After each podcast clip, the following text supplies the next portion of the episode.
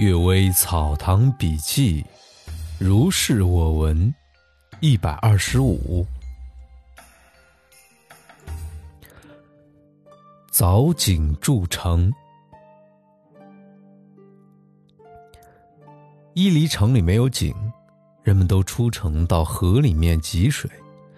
一个左领说：“戈壁都是堆积的沙子，没有水，所以草木不生。现今城里有许多老树，假如它的下面没有水。”树怎么存活呢？于是拔除树木，就它的根下面凿井，果然都得到了泉水。只是汲水得要用长的绳索罢了。因此，知道古代称雍州土厚水深，显然是不错的。徐公子征远曾经参与这件事儿，有一次对我说起过。这个左领可以说是格物，能够推究事物的原理。征远能说出他的姓名，可惜我已经忘记了。后来乌鲁木齐修筑城池时，鉴于伊犁的没有水，于是选择通向湿润的地方，以接近流水。我描写这个地方的杂诗有道：“半城高阜半城低。”城内清泉尽向西，金井银床无用处，随心吟曲，稻花齐。就是记录他的实情。然而有时雪消水涨，则南门就不能开。还有北山旁支山脚，逼近城门的瞭望楼，登上山岗顶上的关帝祠戏楼。那么城里的一切都看得清清楚楚，所以我在一首诗中又写道：“山为芳草翠烟屏，招娣新城接旧城。行到从此歌舞处，绿渠书上看齐平。”巴彦州镇守这里时。参将海启云请求在山脚下坚固地修筑小的堡垒，成为互相声援的犄角之势。巴彦州说：“你只能在旷野里交战，实在是不知道兵法呀。这座山虽然可以俯视城中，但是敌人如果在山上构结栅栏，可以筑起炮台养攻，火性向上燃烧，形势方便有力。”地势逼近，瞄准也不难。他们绝不能团结聚集。如果修筑一个小的堡垒在上面，兵多了，则地方狭小不能容纳；兵少了，则力量薄弱不能守卫。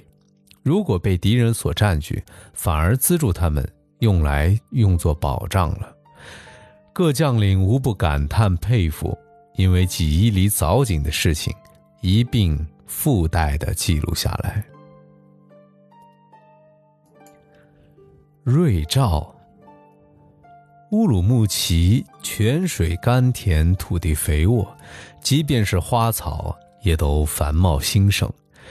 江西腊五色都具备，花朵像大的杯子，花瓣艳丽像洋菊，虞美人花大的像芍药。大学士温公以户部侍郎的身份出来镇守之时。街前的一丛虞美人忽然变成异样的颜色，花瓣深红像朱砂，花心则浓绿像鹦鹉，映着日光灼灼有光，就像金星隐约闪耀一样。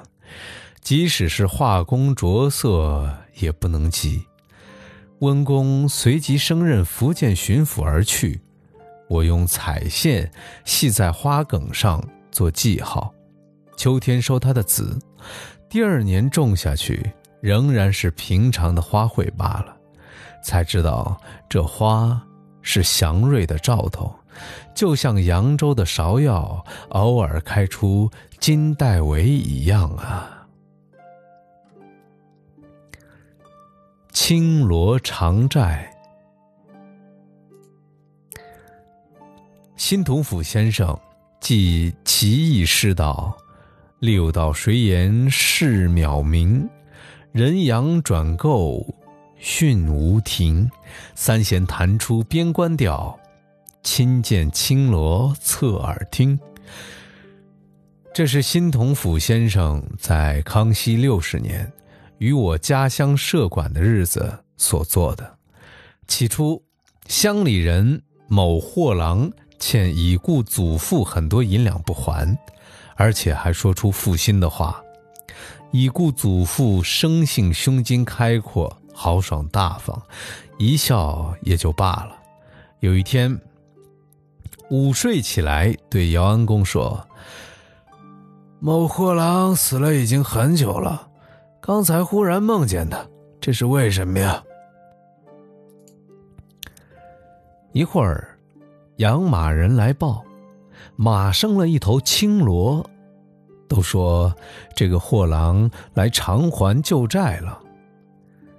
已故的祖父说：“欠我应该偿还的多了，为什么独独这个货郎来偿还呢？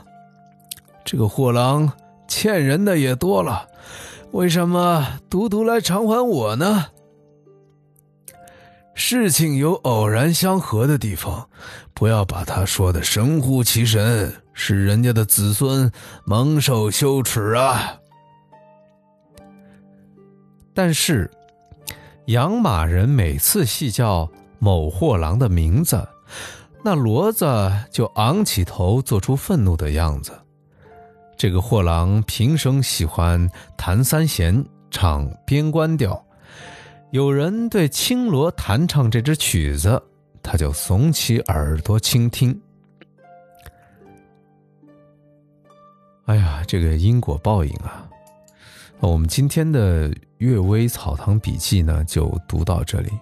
但是值得一提的是啊，昨天我们那期节目当中有一段故事，我说不是特别明白他在讲什么，于是就给大家读了一个新的故事。我在这里呢，向大家说一声抱歉，啊，我们有一个网友啊，就一个听友叫叫我小心就行。他说啊，这个故事里面的王祥，就是二十四孝里的卧冰求鲤的那个，应该就是道士师傅算出那家同父异母的兄弟会在申时争吵，于于是呢，就通过借书以王祥的故事劝诫那兄弟二人。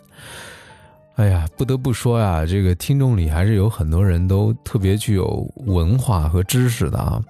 在此呢，再一次的向大家说一声抱歉。今后呢，我如果遇到自己不是特别明白或者清楚的这个呃知识点啊，我一定搞通弄通，再给大家讲解清楚。好了，谢谢大家，感谢大家的关注，祝大家晚安。